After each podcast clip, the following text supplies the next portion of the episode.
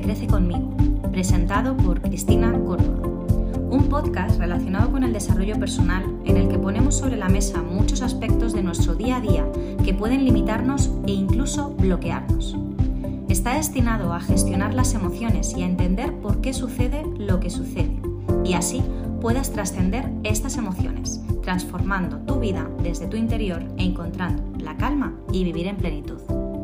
Herramientas, técnicas, meditaciones, reflexiones propias del coaching y como inspiradora transformacional vengo a ayudarte.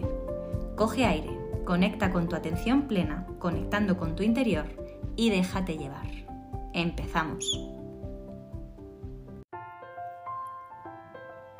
Bienvenidas, bienvenidos un día más a un episodio nuevo.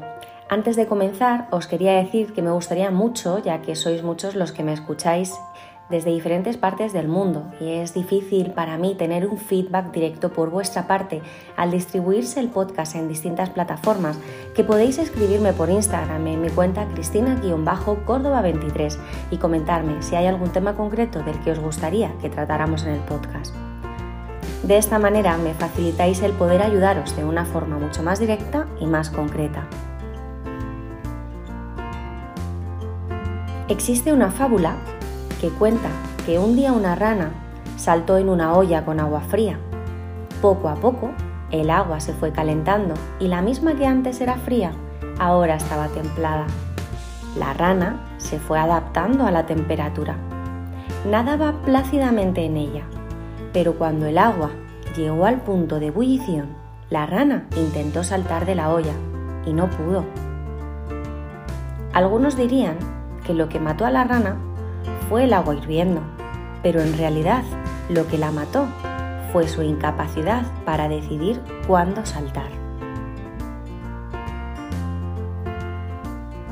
He decidido empezar por la fábula para dar entrada a la reflexión de hoy.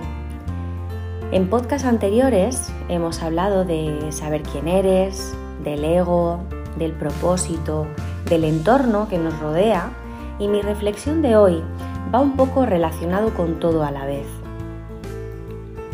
Me encuentro cada día con situaciones o comentarios en los que me doy cuenta que nuestra capacidad de adaptación al entorno es altísima.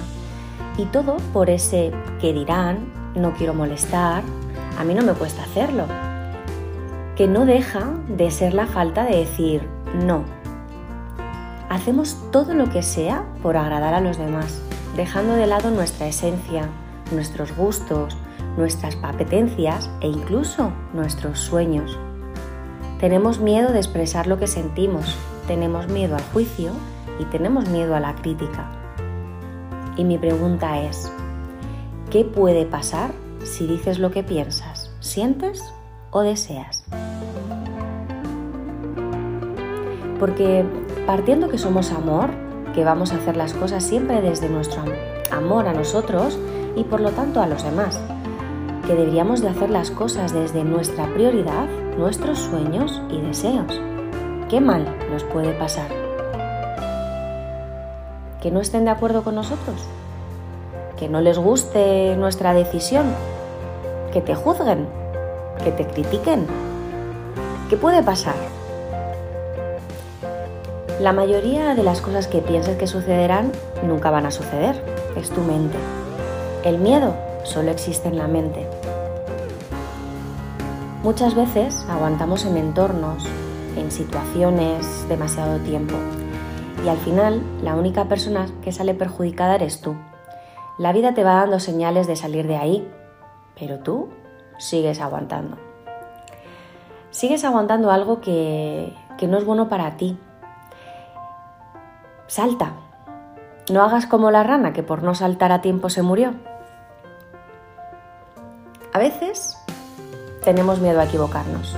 Yo siempre digo que hagas caso a tu intuición, a tu corazón. Si tu mente está más acostumbrada a hablarte, puede que te cueste escucharte, pero con trabajo y mimo al final es sencillo, ya que hacer las cosas desde el corazón es hacer las cosas desde tu verdadera esencia, desde tu ser.